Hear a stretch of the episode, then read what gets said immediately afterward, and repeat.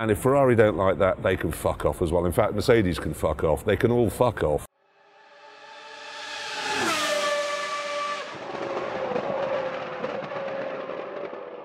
Привет, это подкаст об автоспорте Bionedge. У микрофона Вадим Химик. Наша редакция поддерживает позицию Джереми Кларксона в отношении современной Формулы-1. Уж лучше смотреть Формулу Е, теннис или крикет, чем бы он там ни являлся. Электромобили сейчас отдыхают после насыщенного сезона, но есть и другие прекрасные гоночные серии. В выходные без побед Льюиса Хэмилтона. Что может быть лучше? Поехали!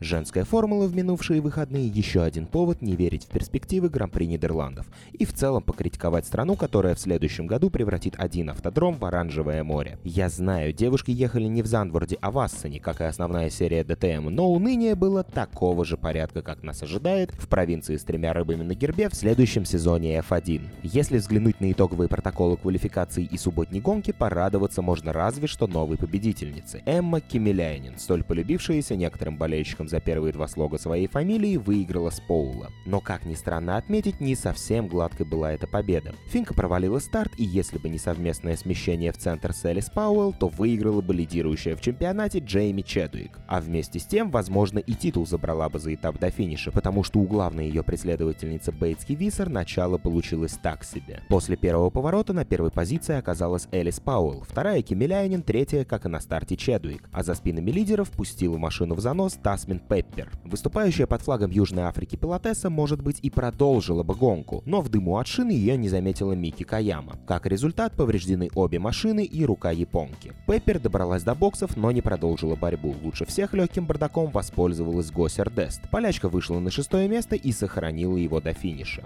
Бейтский Виссер застряла за Кейтлин Вуд, а пятое место при победе Чедуик снимало все вопросы о чемпионстве. Титул самой быстрой женщины сразу отправился бы в Британию. Но сама Джейми ехала ехала в одиночестве, не атакуя пару лидеров и отрываясь от Вуд. Поэтому борьба была за первое и четвертое места. И в обоих случаях только небольшая ошибка обороняющейся позволяла атаковать. Кимилянин вернула лидерство в борьбе с Пауэлл, а Виссер прошла Кейтлин Вуд, у которой не то чтобы был прекрасный темп. У представительницы Нидерландов получилось догнать Чедуик, но в этот раз ошиблась как раз атакующая. Срезала последний поворот и после этого на новую попытку так и не собралась. Хорошо, что хоть машину оставила целой. Фабьен Вольвент это не удалось. Гонщица из Лихтенштейна при совершении похожего маневра ткнулась в колесо соперницы и отправилась в боксы менять обломки на нормальное переднее антикрыло. В итоге на подиум поднялись Кимеляйнин, Пауэлл и Чедуик, а интрига в чемпионате номинально осталась живой. Но поверьте мне, смотреть эту гонку было намного тоскливее, чем вам сейчас слушать наш обзор на нее. Про воскресный внезачетный заезд такого сказать нельзя, но на то он и внезачетный, чтобы развлекать и более ничего. Все привыкли к системе перевернутой решетки, как, например, в Формуле 2. Первые 8 в обратном порядке, остальные в том же, что и в субботу. Но тут пошли на более радикальные меры. Для воскресного старта переворачивают всю таблицу личного зачета. Получается немного безумно, и прорыв с 17 места практически до победы — это вполне нормальная ситуация для такой гонки. Но стартовавшая с Поула Меган Гилкс все же выиграла, пусть и с преимуществом в 3000 секунды над Элис Пауэлл. Лидеры чемпионата со своих последних мест далеко прорваться не сумели. Большую часть гонки они выясняли отношения между собой. Но в итоге Чадуик, выйдя вперед, добралась аж до восьмого места. А Бейтски, уступив в этой борьбе, оказалась в итоге 14 Стоит отметить, что причиной этого было еще и поврежденное в борьбе с Эсми Хоуки рулевое управление. Финальный шестой этап состоится 11 августа на трассе Брэндс Хэтч. Еще остаются маловероятные расклады, при которых титул возьмет не та гонщица, от которой этого ждали со старта серии.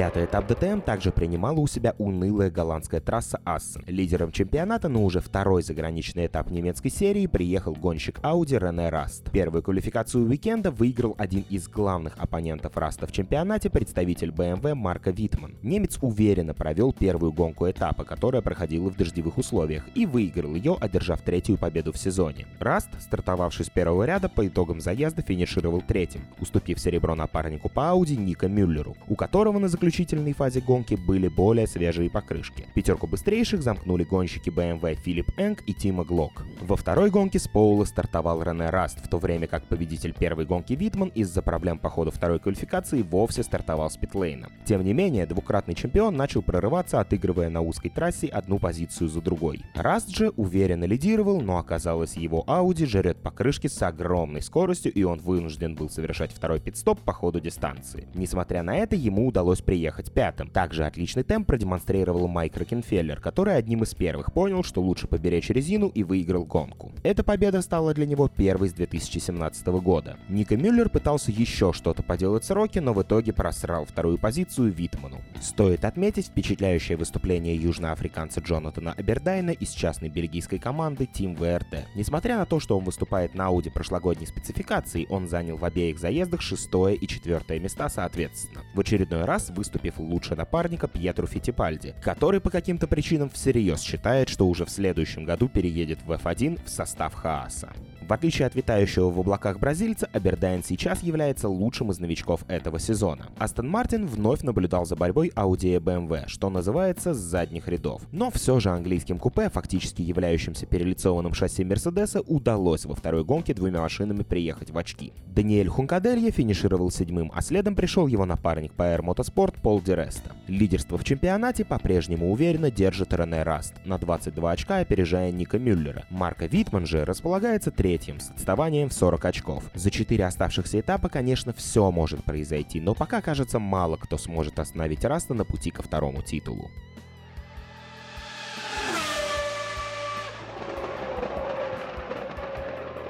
В Наскаре состоялся настоящий гоночный праздник, в том смысле, что гонок было очень много, и открыл этот марафон заезд серии Арка. Гонка вышла довольно скучной, что с этим дивизионом случается все чаще и чаще. На этот раз все закончилось второй подряд победой Чендлера Смита. Для него это уже четвертый успех в сезоне. Гонщик Вентурини Моторспорт попросту не дал и малейших шансов своим соперникам. Кристиан Экис успел полидировать 10 кругов, но все это закончилось тем, что юноша вернул себе первую позицию и уже никто не смог ничего сделать. Ко всему прочему, все спортсмены ехали настолько аккуратно, что только Скотт Мелтон и Тим Ричмонд позволили себе потерять контроль над машиной. В остальных случаях Арку уже на ходу сочиняла коушены, чтобы зрители случайно не уснули от монотонного нарезания кругов. Итогом 14 этапа стало сохранение лидерства в чемпионате Майклом Селфом, а вот Чендлер Смит, выступающий на парт-тайме и проведший всего 8 гонок, гонок уже ворвался в первую десятку. Конечно, пропуск как минимум четырех этапов лишил его возможности побороться за титул, но шороху он навел знатного. Если бы не ограничение по возрасту, то Смит был бы основным претендентом на титул чемпиона серии. Впрочем, титул в арку уже не столь необходим, как десятилетием раньше. Если прогресс гонщика видно и так, то задерживаться в слабых чемпионатах он не будет. Следующей в бой вступила другая серия. Восточный дивизион Наскар проводил свой этап в Нью-Хэмпшире, там же, где Xfinity и Кубок.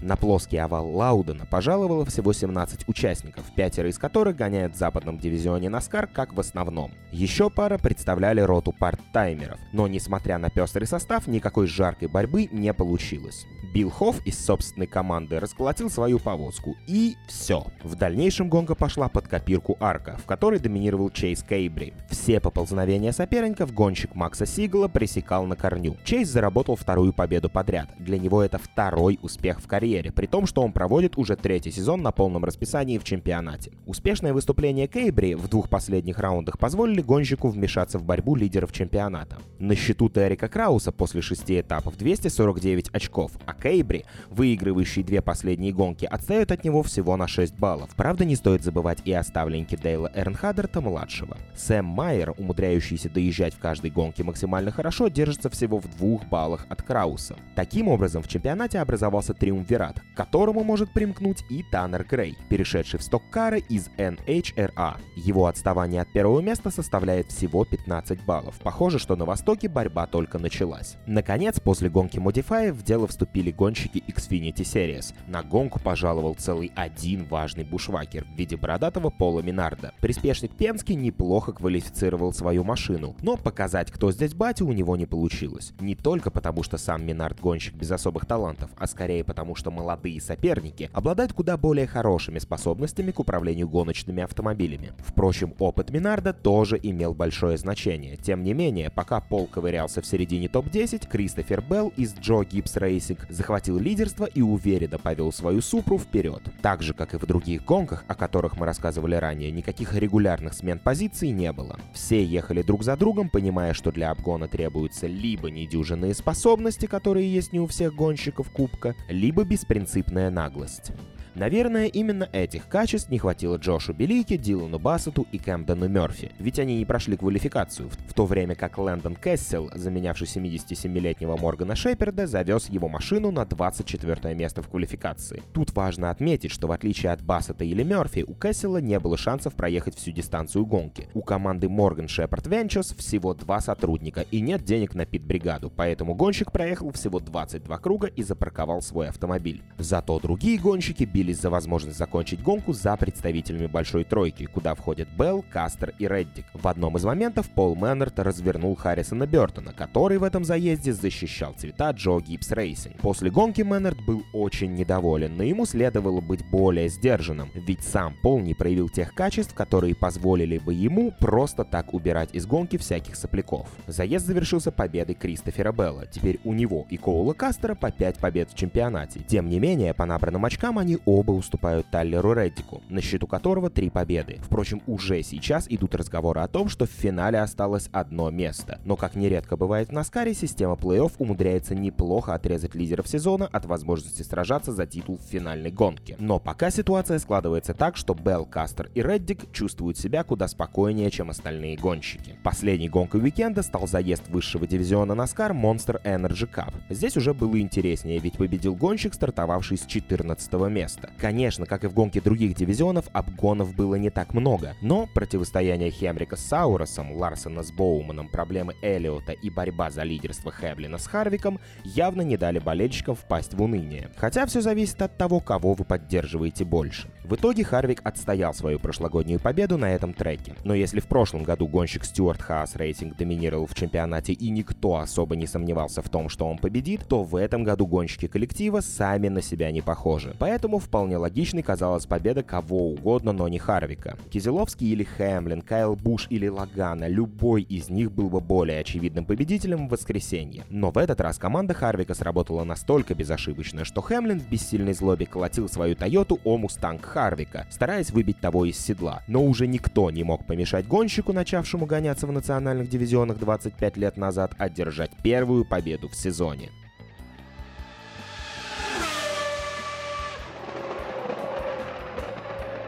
Признайтесь, ну вы же скучали по новостям о гонках спорткаров и ждали их больше, чем ждете этап F1. Нет? А новости все равно будут.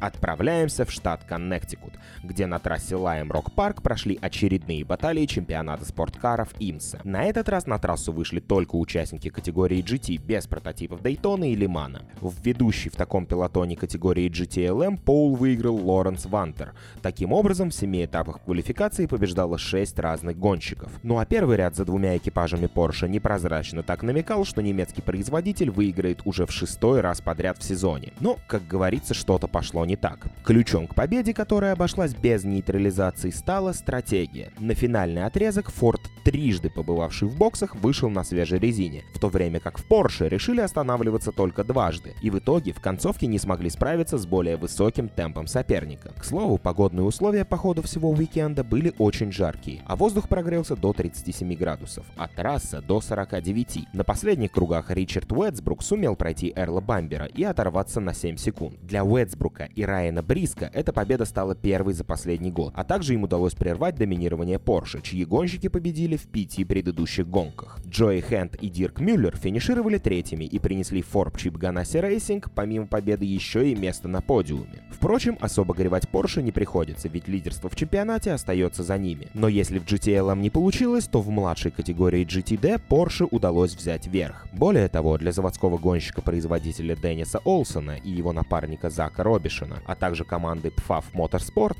этот успех стал первым в IMSA. По ходу гонки они имели плотную борьбу с лидерами сезона Марио Фарнбахером и Трентоном Хиндманом, которые представляют команду Meyer Shank Racing, выступающую на Акуре, а также с гонщиками Riley Motorsports Mercedes AMG. Но если дуэт Райли позже провалился из-за незапланированной остановки, то против Хиндмана и Фарнбахера ожесточенное сражение шло до самой отмашки клетчатым флагом. Развязка наступила на последних минутах, когда Олсен смог обойти Фарнбахера, однако тот ринулся в контратаку. А дальше был просто потрясающий финиш, где победитель имел превосходство всего в одну сотую секунды. Как признался уже после финиша победивший в гонке Олсен, на его Порше на последнем круге был медленный прокол, а потом удержать добытое лидерство было борьбой не на жизнь, а на смерть. В общем, бесконечно жарко и интересно было в северо-восточном гран-при. Что-то пришедший к финишу вторыми Хиндмана и Фарнбахера, то последние три гонки они не покидают пьедестал, а после Коннектикута они увеличили свой отрыв в чемпионате.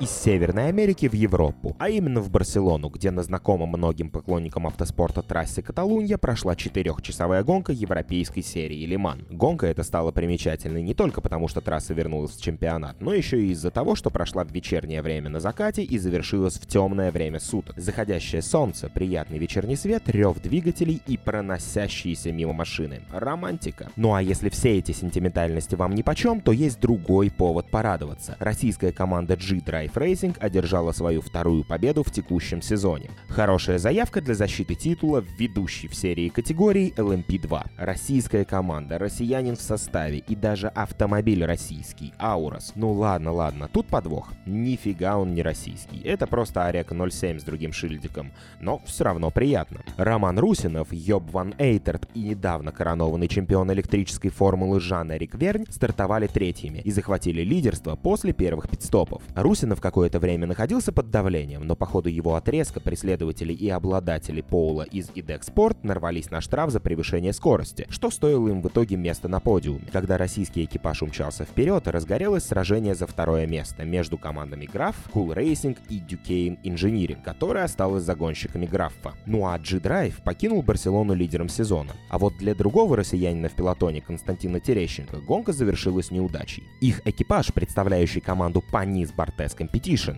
Да, это команда экс-гонщика F1 Оливье Паниса и чемпиона мира и Европы по футболу, а ныне гонщика Фабьена Бартеса, отправилась в увлекательную экскурсию в барьер безопасности, там и завершив марафон. Шутки шутками, но обошлось без травм и серьезных повреждений на машине. В младшей категории прототипов Лимана, а именно LMP3, было весело. Долгое время в лидерах был экипаж команды Euro International, победивший ранее в Монце, однако он вынужден был сложить полномочия после вылета в гравий. В итоге в плотном сражении победила команда Inter Europol, Мартин Хиппи и Найджел Мур, успевшая еще и отбыть штраф по ходу марафона. В категории GTE второй раз в этом сезоне победил дебютант, команда Luzich Racing из США. Заводской гонщик Феррари Алессандро Пьер Гвиди, чемпион Ferrari Challenge Никлас Нильсон и Фабьен Лавернь уверенно провели гонку и не позволили усомниться в своем превосходстве.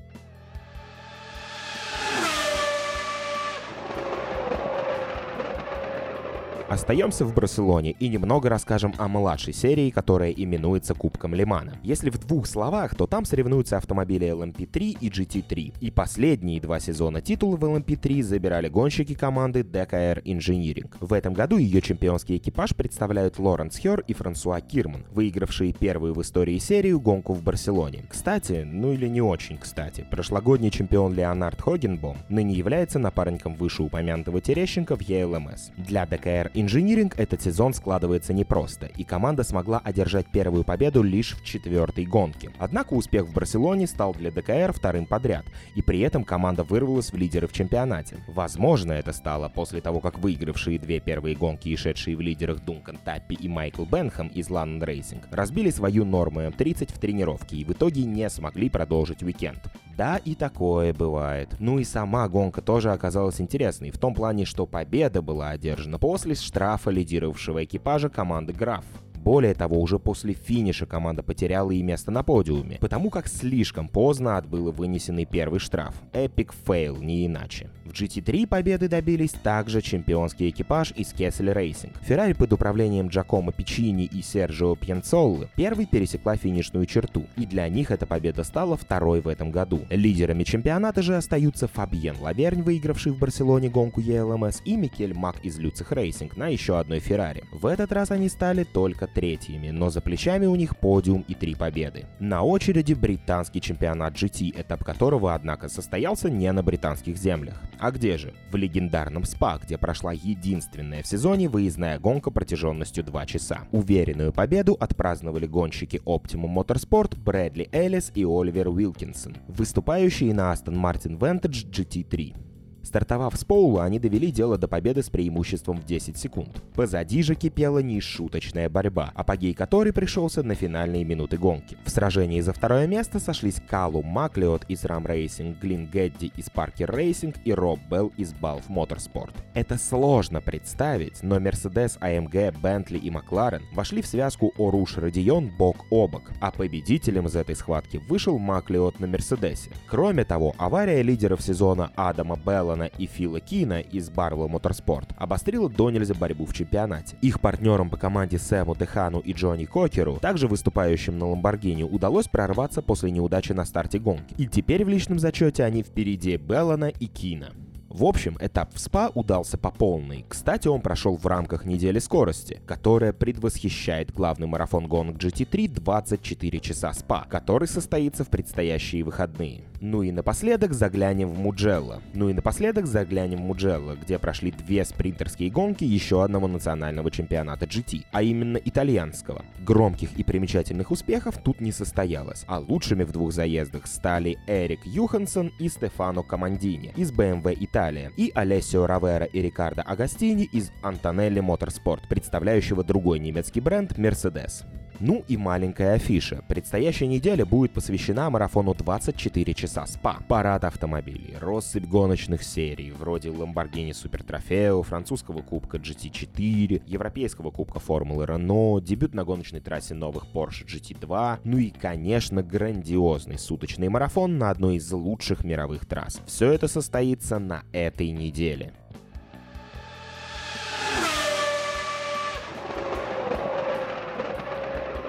Если вы думаете, что смотрели Гран-при Канады 2011 года и абсолютно все знаете о томительном ожидании, вынужден вас разочаровать. На овале в дождь вообще невозможно поехать. Поэтому этап Индикара в Айове сдвинулся по времени на комфортное для европейской части России. Только вот ждать его пришлось с изначальных двух часов ночи, а это так себе развлечение. Да и в процессе гонки не обошлось без остановок. После 55-го круга пришлось скучать еще примерно полчаса. И не получится сказать, что было было ради чего ждать. По меркам овальных гонок событий произошло немного. Сейдж Кэром своим срывом навредил только себе и Розенквисту. И то у обоих пилотов повреждено было только переднее оперение. Это даже не сход с дистанции. Карпентер после своей ошибки сошел, но вообще никого не задел. Скучно. Приз за маневр дня, если бы такой был, отправился бы в руки Сантио Ферручи. На 200-м круге, удачно уйдя на внешний радиус, он прошел разом 6 машин. И, пожалуй, это было самым запоминающимся событием на трассе трассе. За ее пределами же слышался вой недовольных местными кочками. Ферручи к этому отношения не имел, ему-то все нравится, что и было заметно в его поведении. Требования к покрытию за океаном несколько другие. И последнее, чего я ожидал, жалоб от этих парней, которым вполне привычно запускать себя на безумных скоростях по овалу. Ладно бы Нил Чилтон, тут удивляться нечему, он уже отказался от этих этапов. Но когда начинает жаловаться Тони Канаан, чемпион и ветеран серии, если говорить серьезно, то это повод для организации организаторов крепко задуматься, а то и найти деньги на перезалив автодрома, тем более, что один из хваливших полотно Карпентер с ним как раз не справился. Победу одержал Джозеф Ньюгарден. Четвертый раз за последние пять лет он лидировал в Айове наибольшее количество кругов, и в отличие от прошлого сезона смог конвертировать это лидерство в победу. Второе место у Скотта Диксона, третье у Хинчклифа, Александра Росси лишь шестой, а Ферручи, несмотря на свои подвиги, двенадцатый, ниже даже Эриксона. Ньюгарден продолжает отрываться в личном личном зачете, приближая себя к титулу. Хотя за предстоящие пять этапов все может измениться. Ближайший пройдет в эти выходные на дорожной трассе Мидогайо.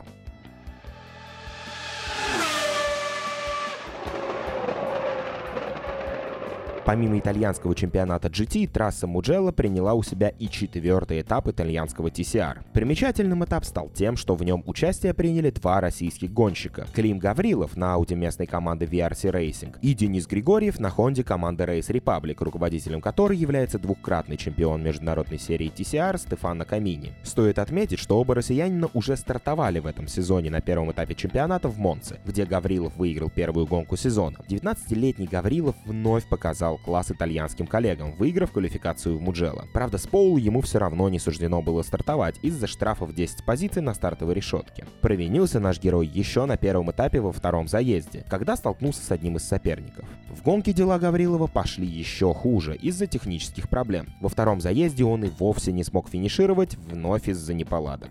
Для Дениса Григорьева все сложилось лучше, несмотря на то, что он все-таки гонщик уровнем гораздо ниже Гаврилова. Он в обоих заездах приехал в топ-10, сначала финишировав восьмым в первом заезде, а во втором приехав шестым. Если говорить о победителях, то первый заезд выиграл итальянец Марко Пелегрини из Target Competition, а во второй гонке триумфатором был австриец Феликс Виммер на собственном Seat Cupra.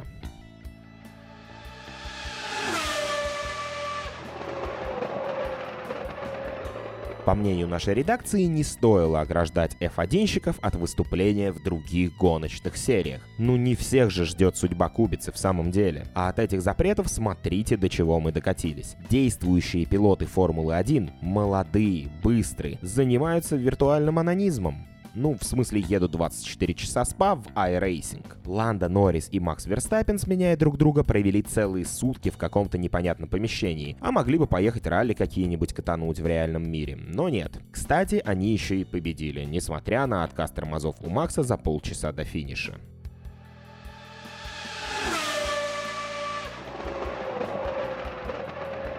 На этом все. Я рассказал вам обо всех, на мой взгляд, значимых гонках этого уикенда. Подписывайтесь на наши выпуски во всех соцсетях и прочих платформах. Все ссылки будут в описании. Текст для вас читал Вадим Химик, редактор выпуска Дима Искрыч. За помощь в подготовке материала спасибо Александру Лобареву, Владимиру Карпику и Кириллу Мешкову. До новых встреч. Пока.